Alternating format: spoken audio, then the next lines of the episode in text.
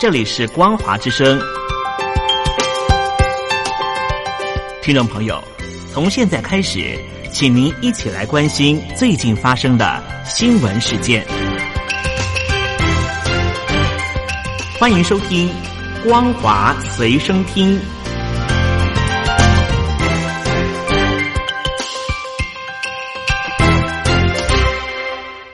各位听众朋友，大家好，欢迎收听今天的光华随身听，我是老谷。首先带你关心疫情消息。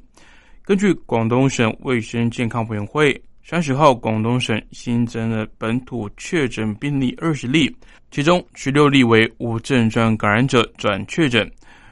确诊者广州占十八例，佛山占两例，全国广东省累计确诊病例两千四百五十五例。目前在院六十四例。广东省日前也宣布将扩大筛检范围，今天到六月十一号为止，全市普通高中学校高一、高二年级学生改为居家线上上课。昨天晚间开始，也对离开广东的车辆以及民众实施临时管理措施。通过交通运输工具离开广东的民众，需要持有健康码绿码，而且持有七十二小时内核酸检测的阴性证明。香港即将与广东签署协议，香港公务员将分批到粤港澳大湾区的内地城市挂职。未来或制定规范，要求公务员必须在三年试用期修完内地培训课程，才能获得长期聘用。消息一出，引发舆论关注，外界担忧这是巩固爱国者治港的原则。香港早在二零零二年，先后与北京、上海。广东等地举办内地与香港特区公务员交流计划，但人员少、时间短，因此没有引起关注。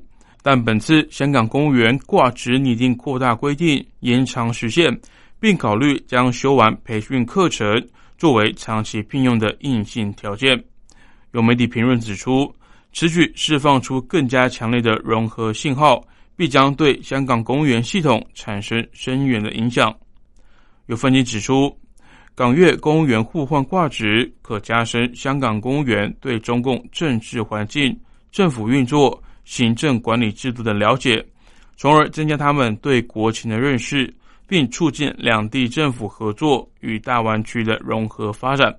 不过，这也意味着中共进一步落实巩固爱国者治港，激发对中共的融合向心力。从港人治港到爱国者治港。将使香港走向中共式治理，是政治上彻底消除意见、巩固思想控制；经济上加强督导企业，增加中央对经济的实际操控力量。在六四事件三十二周年前夕，香港支联会原定于圆圆举行的六四烛光会已经被警方退回申请，上诉也失败。在此同时，又传出大陆异议人士黄晓敏以及王爱忠遭到拘捕。面对艰困时局，网民纷纷表示要用自己的方法来悼念六四。六四前夕，有很多人遭到法院判刑。二十八号，香港一传媒集团创办人李志英等人被控于前年十月一号组织未经批准集结等罪，法院处十四个月有期徒刑。其他九名被告也遭判缓刑到十八个月不等。有港民感慨的表示，港区国安法实施后，民主派先后被捕，难以再组织大型悼念活动。六是维园集会去年首次没有获得港府的批准，今年再度以防疫理由拒绝晚会。有人警告，警方会对悼念民众严正执法。去年最终还是有大量的民众涌入维园。推倒铁栏，点起烛光。今年，据信港人会用自己的方式来悼念六四。香港支联会秘书蔡耀昌呼吁市民，六四前夕以及当天，采取潮水式到六四纪念馆参观以及献花悼念。中国继军方以及部分国家企业、党政机关禁止特斯拉汽车驶入军用设施以及办公区之后。部分省级地方政府近来不但比照办理，还调查员工是否拥有特斯拉，更有中央单位禁止员工拥有特斯拉。在今年四月上海车展爆发维权事件后，美国电动车厂商特斯拉顿时成为中国媒体攻击以及网络舆论攻击对象，更被视为中国国安隐忧。特斯拉为此表示，将在中国建立新设施，储存本地用户数据，并承诺将这些数据留在中国境内。但特斯拉的宣誓并没有奏效。根据外国媒体日前的报道，北京市、上海市至少有两个政府机构的官员收到主管的口头指示，不可以在办公区内停放特斯拉汽车。浙江省以及广西壮族自治区政府。日前也要求辖下的机构检查并报告员工拥有特斯拉的状况，并且下令禁止关键部门员工驾驶特斯拉进入特定的办公区。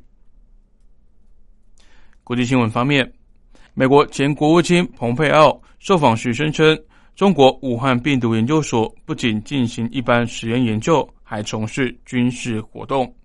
美国总统拜登稍早也已下令情报单位。调查新型冠状病毒的起源，并向他报告最早在中国出现的新型冠状病毒是否源自于动物，或是因为实验室的意外才流出。虽然外界普遍认为疫情起源于武汉，但病毒究竟源自于附近一处活禽市场，或是这个秘密研究机构一直存在的争议。川普政府曾经质疑病毒是从武汉实验室流出。但媒体或部分专家对此是轻描淡写，并指称类似的说法为阴谋论。然而，实验室外泄说这几周再次受到各界关注，特别是在中国阻挠世界卫生组织对病毒进行溯源调查之后，媒体也引述先前并没有公开的美国情资报告来报道，三名来自中国科学院武汉病毒研究所的研究员。在二零一九年十一月，就曾因出现与冠状病毒疾病类似的症状求医，时间点在中国公告新冠肺炎疫情的一两个月之前。情报单位本周表示，正在积极调查病毒起源，并将在九十天内向拜登亲自的呈交报告。美国国家情报总监办公室战略通讯助理主管阿曼达·肖克日前在声明中表示。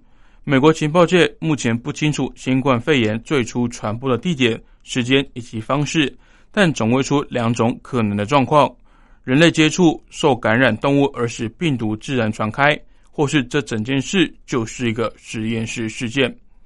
蓬佩奥昨天表示，拜登政府对疫情起源以及武汉病毒研究所相关情况展开调查是非常重要的事。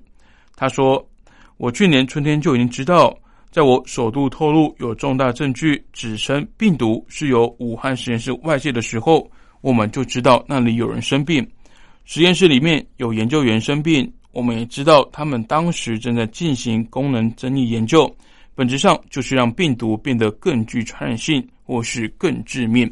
而现任的美国政府有必要继续追查。好的，以上就是本节光华随身听的内容。感谢您的收听，我是老顾。